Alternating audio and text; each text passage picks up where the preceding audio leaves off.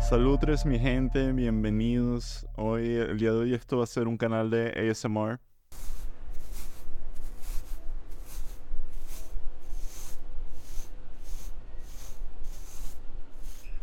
Mentira, hoy, hoy el, el, título dice el burnout y cómo evitarlo, pero este video no es sobre burnouts, de hecho, el video de hoy lo hago simplemente porque estoy arrecho porque me metí a Netflix y vi que el documental de Avicii ya no está ahí. De hecho, lo quitaron, lo quitaron hace cinco años cuando el bicho se murió. Estoy harto de la fucking. Eh, ¿Cómo es cobardía corporativa de estos servicios de streaming? El documental es imposible de conseguir por caminos legales. No está en ningún lado. Tiene una página web que no apunta a ningún sitio. Solo se puede conseguir pirata lo cual me da una profunda rachera, porque siento que es la representación más necesaria que existe del, del burnout y ya que el documental no está ahí, yo se los voy, se los voy a contar y tratar de sacar un poco la, la metáfora que tiene. Y si tienen la oportunidad, véanlo porque es una historia bastante triste, pero con una música bim, bim, bim, bim, bim, poque, poque yuca como el de, el de Avicii. Entonces, ¿quién es Avicii? Um, Avicii se murió con 28 años y es un carajo que tiene casi, casi mi edad, nació en 1989. Y el bicho, sin exagerar, convirtió la música electrónica, el EDM, Electronic Dance Music, en música pop, sin dejar de ser EDM. Fue el productor más influyente de EDM que existe hay gente que era, ¿dónde es a David Guetta? David Guetta es un huevón. David Guetta, yo no sé ni siquiera sabe una computadora. Este pana es un genio. O sea, es un genio musical y su muerte fue una auténtica tragedia. Ahora bien, em, ¿qué tiene que ver esto con el burnout? Y es que el documental como tal es, su historia. Y es la historia de un carajo altamente introvertido que hace el tipo de música que requiere que seas extremadamente extrovertido. No hay nadie que disfrute el EDM y el irse a una fiesta, meterse pepas, que digamos que sea auténticamente introvertido. Son dos cosas que no van de la mano. Pero este pana, en su amor por la música y en su amor por su por, por perseguir su sueño y al producir unas, unas canciones y unos, y unos discos tan maravillosos como los que él produjo, produjo eh, se vio atrapado en lo que es el circuito de residencias de música electrónica, que para los que no saben es un poco distinto del, de lo que viene a ser una gira en el mundo del rock. El mundo del rock, tú lo que haces es que te montas un autobús, un avión, una van, depende de qué tan pela bola sea, y te vas por diversas ciudades y, y tocas. Y ya, y esa es tu, esa es tu vida. Y luego no vuelves a ir en un, en un tiempo. En el caso de la música electrónica, eh, los DJs se presentan varios días seguidos. No, honestamente, porque el modelo de negocio de rumbear es un poco distinto al de. Al bueno, la gente es mucho más dadivosa en, en, querer emborracharse todos los días y rumbear todos los días que alguien que dice que ir a un concierto de rock todos los días. Es un tipo de energía y es un tipo de experiencia completamente diferente. Lo único que lo ata es que son vainas musicales. Pero tienes que ir a un club. Y cuando eres un DJ, no eres solamente el carajo detrás de la computadora, sino eres una, eres una personalidad. Eres alguien que admiran y eres el que está coordinando la fiesta y eres el responsable de la diversión de miles de drogadictos. Esto es algo que para un introvertido puede ser una auténtica pesadilla. Y en el caso de, de Avicii, todo el documental gira en torno de su, de, su, de su, de su hit. La primera canción que él saca se llama Levels, que incluso hoy en día es un palazo. Eh, rompe todo. O sea, es una canción que va, hace lo que estoy diciendo de ir más allá del, del mundo de, del, del EDM y trasciende. Un artista que verdaderamente trasciende su género y, reformula y abre paso a una cantidad de estrellas que vendrían después, capaz un poco más performativas, como Steve Aoki o demás DJs que no conozco porque soy abstemio. Y de ahí en adelante se abre una nueva, una nueva cultura que genera una cantidad de dinero surreal y que hace que él se embarque en, en convertirse a un DJ tradicional. Y comienza a darle vueltas al mundo, estando diferentes semanas en diferentes sitios, haciendo residencias en Ibiza, que es donde pasa gran parte de su tiempo y donde hay una escena de EDM gigantesca, pero yendo todas las noches a millón a presentarse. Cosa que no solamente es taxing para el cuerpo, pero es taxing para, para la mente. En el documental hay un personaje que se llama Arash Pornouri, que es el, el, agente de Avicii. Avicii es un sueco. Y este pana em, básicamente es el que lo ayuda a, a desde, desde cero a, a, comenzar su carrera y llevar toda la parte de business. ¿Qué ocurre?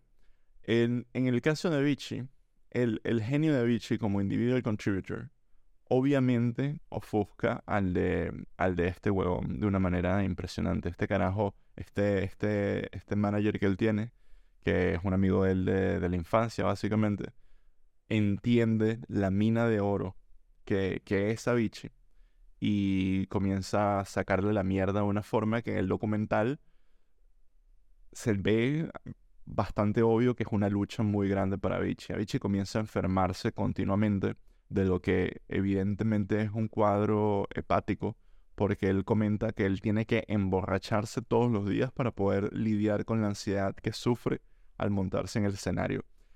Y esto es algo bastante típico a nivel de, de la escena del EDM y de lo taxing que puede ser todo este peo. Pero en el caso de él es un tema de salud mental que obviamente se está viniendo, se está viniendo abajo. Él está colapsando, él no puede y por eso se apoya en sustancias y en particular el alcohol. ¿Qué hace el alcohol? Y eso lo hablaba aquí en el podcast. El, alcohol es un inhibidor de diferentes glándulas del cerebro que hace que nosotros, y lo hablaba anteriormente en el, episodio de los aliens, aliens y em, el alcohol inhibe el pensamiento a mediano plazo, inhibe la ansiedad, porque no puedes pensar más allá de los próximos 30 o 20 minutos e incluso te borra la memoria a corto plazo y, por eso es que uno no recuerda nada a veces cuando te, cuando te emborrachas, porque literal tu, tu cerebro no está, no está grabando nada. No eres consciente de lo que acaba de pasar, no eres consciente de lo que va a pasar dentro de una semana. Em, y eso es de alguna manera la, la, la fuente de la ansiedad del cuerpo humano. Y Avicii hace esto todos los días. Todos los días se emborracha el, el nivel de deshidratación, de, de, de sleep deprivation que está pasando este pana y el nivel frenético de tener que montar una rumba todas las noches, viajar todos los días cuando no está haciendo la residencia, para él es una auténtica pesadilla. Todo esto tratando de hacer un coping, de tolerar el, el, el, la base de todos los problemas que es este carajo sufre ansiedad social y es un DJ, es el DJ más famoso del mundo. El, el agente hace algo que eh, su representante, no sé coño, manager, creo que manager es el nombre, eh, es un maldito perdedor de mierda que jamás va a tener el talento o las conexiones para darle todo lo que Avicii necesita. Y lo que hace es explicarle que el tiempo que él tiene es limitado. Lo gaslightea, porque decirle a Avicii que él solo va a ser relevante por un intervalo de tiempo y lo tiene que aprovechar. Si de verdad sabes un mínimo de música, primero, sí, lo tienes que aprovechar, pero lo puedes aprovechar al ritmo que te dé la gana porque eres Avicii y vas a hacer millones de dólares. Ya los estás haciendo, ya los tienes. Tienes más dinero del que nunca vas a necesitar. Sin embargo, este pana tiene un 10% de eso o menos, 5%, no sé cuánto tendría. Y él obviamente quiere que tú hagas 20 veces más para él tener todo eso. El valor que está aportando Avicii aquí es gigantesco comparado con lo que este huevón le pueda dar, que es perfectamente reemplazable. Y este carajo lo sabe y proyecta todas estas inseguridades y todo este peo y esta narrativa en alguien con ansiedad social y de alguna manera tú ves todo el documental y lo que termina ocurriendo es que Avicii no puede más. O sea, literal, físicamente no puede más. Está, matado, está, está matándose, está emborrachándose, está al borde del alcoholismo, si no es que es alcohólico ya. Y, de, y, y, el documental termina de una forma como que bastante hopeful, que él dice, me voy a dedicar a, ser productor. Eh, posteriormente, un año creo, meses después, Avicii se suicida. Avicii se retira de la escena de hacer touring, ya no, está, ya no hace residencias electrónicas, pero se suicida. ¿Cómo se suicida? Se suicida cortándose las venas con una, una botella de vino. Y ahí termina, y ahí termina la vida de Avicii. Posiblemente producto de... No soy psicólogo, no soy doctor, pero suena como que es producto de la depresión y ansiedad que desarrolló después de todos estos años. No es algo por lo que él debería atravesar. ¿Qué es lo que ocurre aquí o, qué es lo que termina pasando? Yo siento que parte del problema no es solamente el burnout que él tuvo al hacer toda esta mierda, que un burnout creo que profesionalmente lo puede tener cualquiera. Lo, hay gente que lo tiene múltiples veces en su carrera. Yo lo he tenido y es una mierda. Pero si algo he aprendido también es que de estos burnouts, de overworking yourself, eh, generas traumas que hacen que, igual que una lesión, yo el año pasado, eso de agosto, me, me lesioné el hombro. Y fue una lesión muy pequeña, pero me molestaba hacer bench press, me molestaba hacer push-ups y me tomó meses recuperarme de algo que igual yo tenía movilidad, igual, pero era una molestia, era un dolor. Y esto no me permitía seguir empujando mis metas, porque literal tenía unos traumas ahí con los que estaba tratando de lidiar, pero ese músculo, esa, esa, no iba a sanar a la velocidad necesaria. Y posiblemente, siendo objetivo, nunca sea igual de fuerte que, el, que mi otro hombro y capaz mi performance físico esté, esté capado. Y esto también pasa a nivel, a nivel emocional y es lo que sin duda le pasó a este carajo. Si para hacer tu trabajo tienes que emborracharte todos los días y estás metiéndole una botella de vodka a tu cuerpo para hacer lo que te produce dinero, la aversión que le tienes que generar a eso posteriormente es, muy, muy fuerte. Ahora, a nivel del, talento que él tenía, había un momento muy bueno en el documental que para mí era, era como que la definición de lo que era este carajo.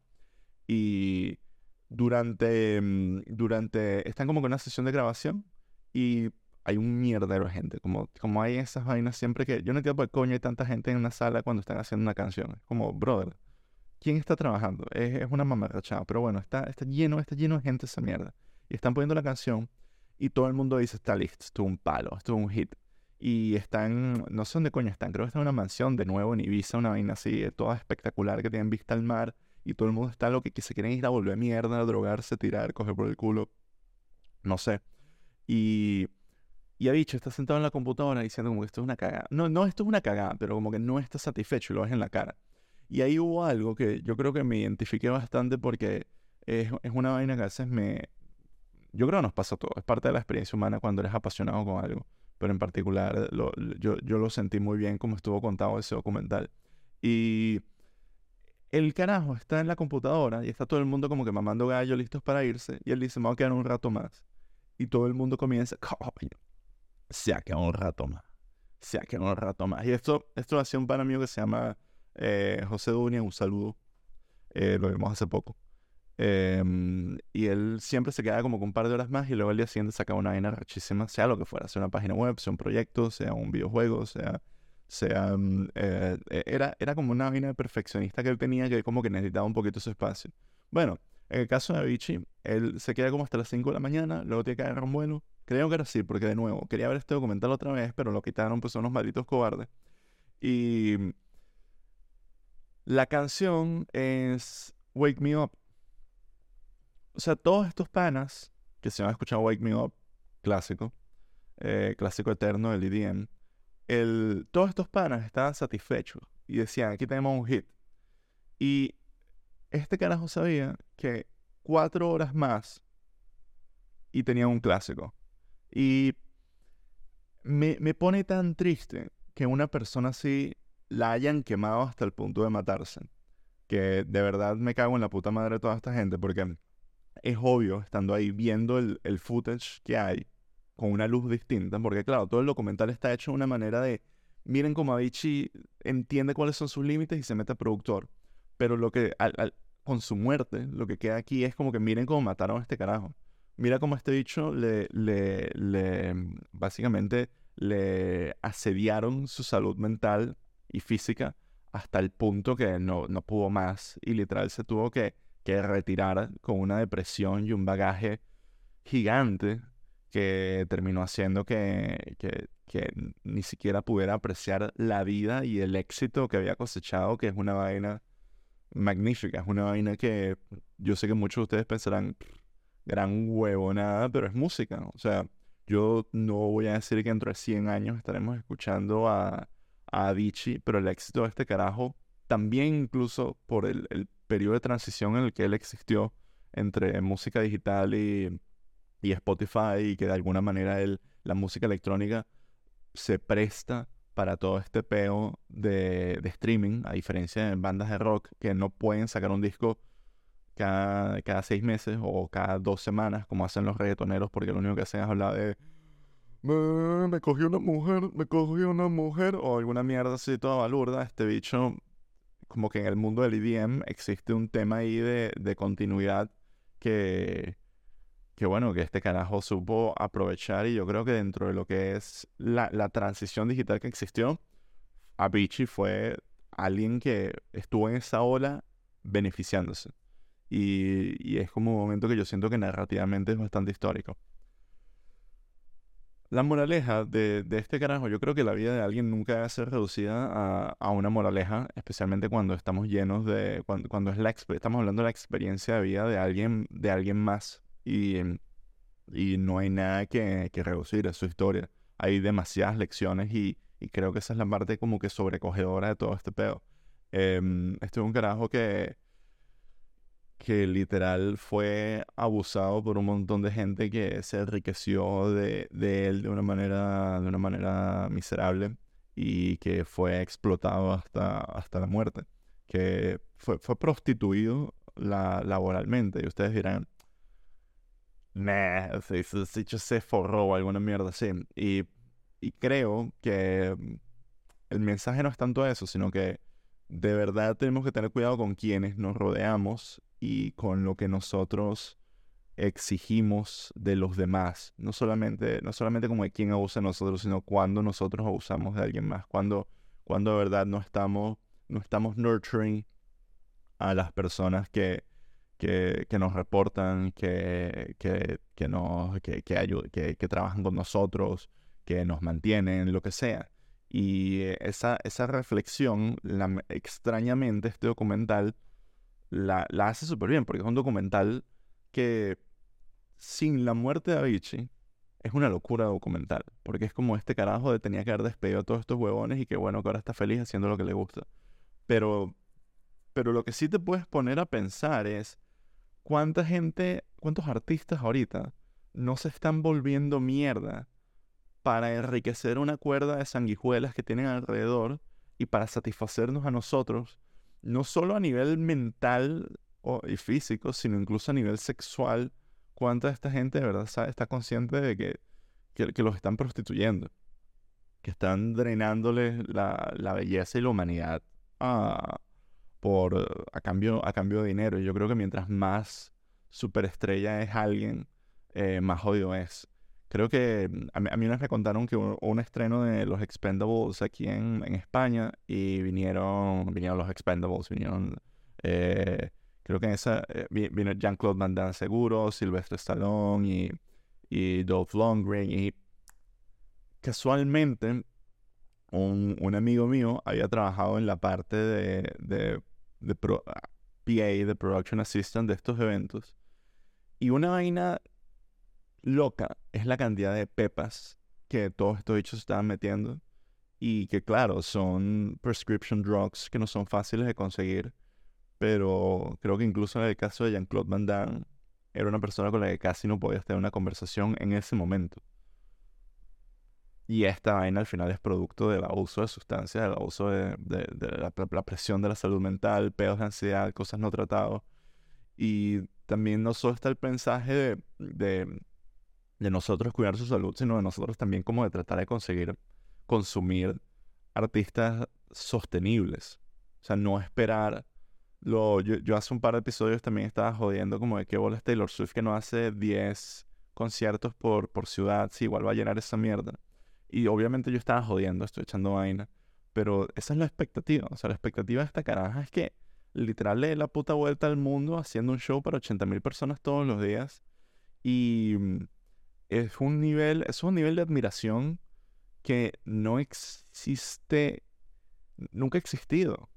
Porque no es la figura del rey. O mira, ahí está el rey. Y está la, ¿sabes? Como que esta secuencia del niño victoriano corriendo entre la multitud, asomándose y viendo, viendo una corona o viendo un caballero diciendo, ojalá algún día yo sea ese caballero. No, no, esto no es una, historia, esto es Taylor Swift. O sea, literal nivel de, de, de investigación, de, de, acoso que hay a esta, a esta mujer todos los días en su vida privada es, es, real. O sea, la información que nos llega de ella, con quién sale, a quién se coge, eh, dónde está, es dónde está ella. No es el faraón, es Taylor. Es una persona.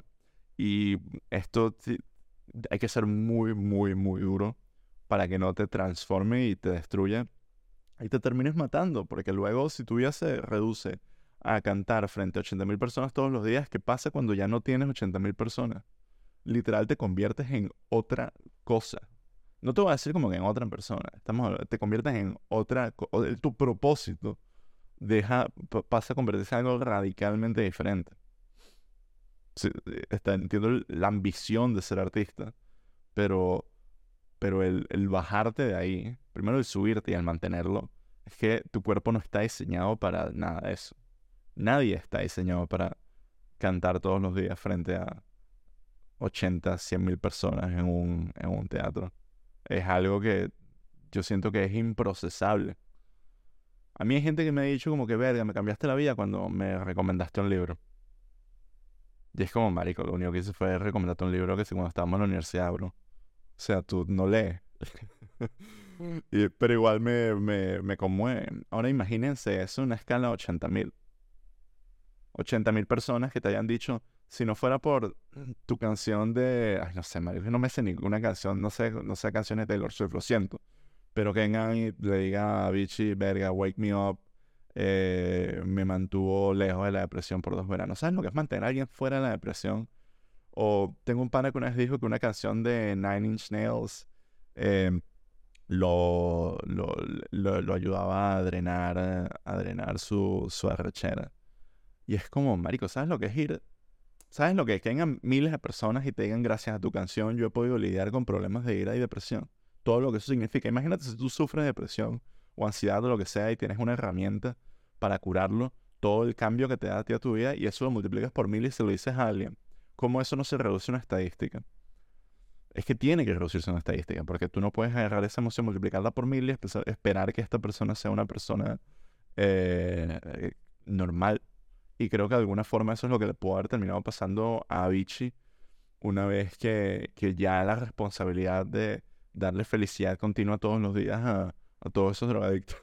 Perdón que sea tan despectivo, pero me da risa. Em, te, termina, te termina consumiendo. Es demasiado. Ah, y en fin, si ustedes ven que están en una situación tóxica, ustedes ven que están en un ambiente en el que no pueden crecer, en el que no pueden nutrirse, y que de verdad los están exprimiendo, tienen que salirse de ahí. Porque las lesiones que ustedes están generándose puede que no tengan cura. Puede que ustedes estén poniendo su mente, su cuerpo en una situación de la que no puedan volver. De la misma manera que si tú le das rolo de coñazo a un perro o un niño victoriano, el niño victoriano mm, pues va a pasar el resto de su vida casi con un bastón. Eso es un poco lo que, como que el mensaje. Y Vean el documental, yo creo que capaz los arruiné y en esta mierda de spoilers, pero no está en ningún lado, así que me saca culo.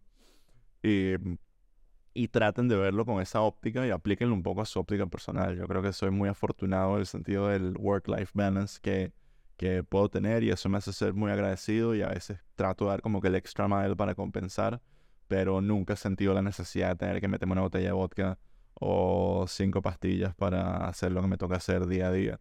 Y eso para mí es una, una bendición. Y me siento súper afortunado. Así que humble brag.